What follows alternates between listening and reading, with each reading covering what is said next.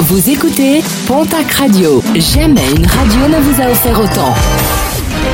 L'information locale à 9h, c'est sur Pontac Radio.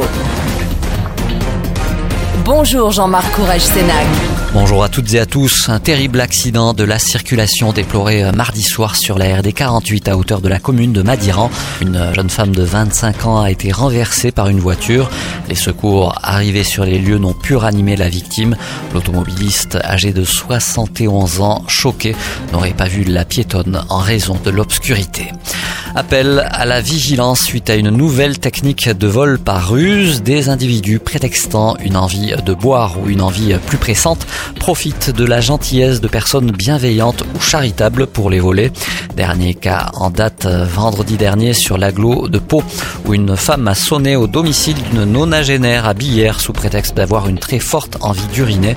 Ce n'est qu'après son départ que la propriétaire s'est rendu compte qu'elle lui avait volé sa carte bancaire. La dépose hier de trois canons datant de Louis XV sur le site de l'Arsenal le long de l'avenue des Forges à Tarbes.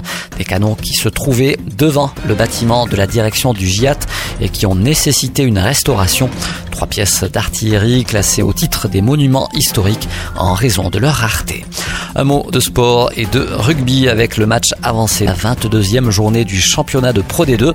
Le Biarritz Olympique se déplace à Grenoble. Coup d'envoi de la rencontre à 20h45.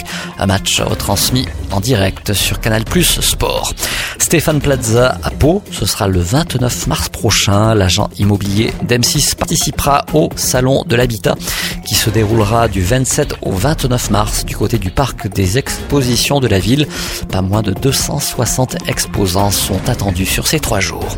Et puis la Tarbalade, ce sera euh, ce dimanche, une balade en famille à laquelle tout le monde peut participer. Près de 300 personnes sont attendues pour une promenade de 6 km à travers la ville.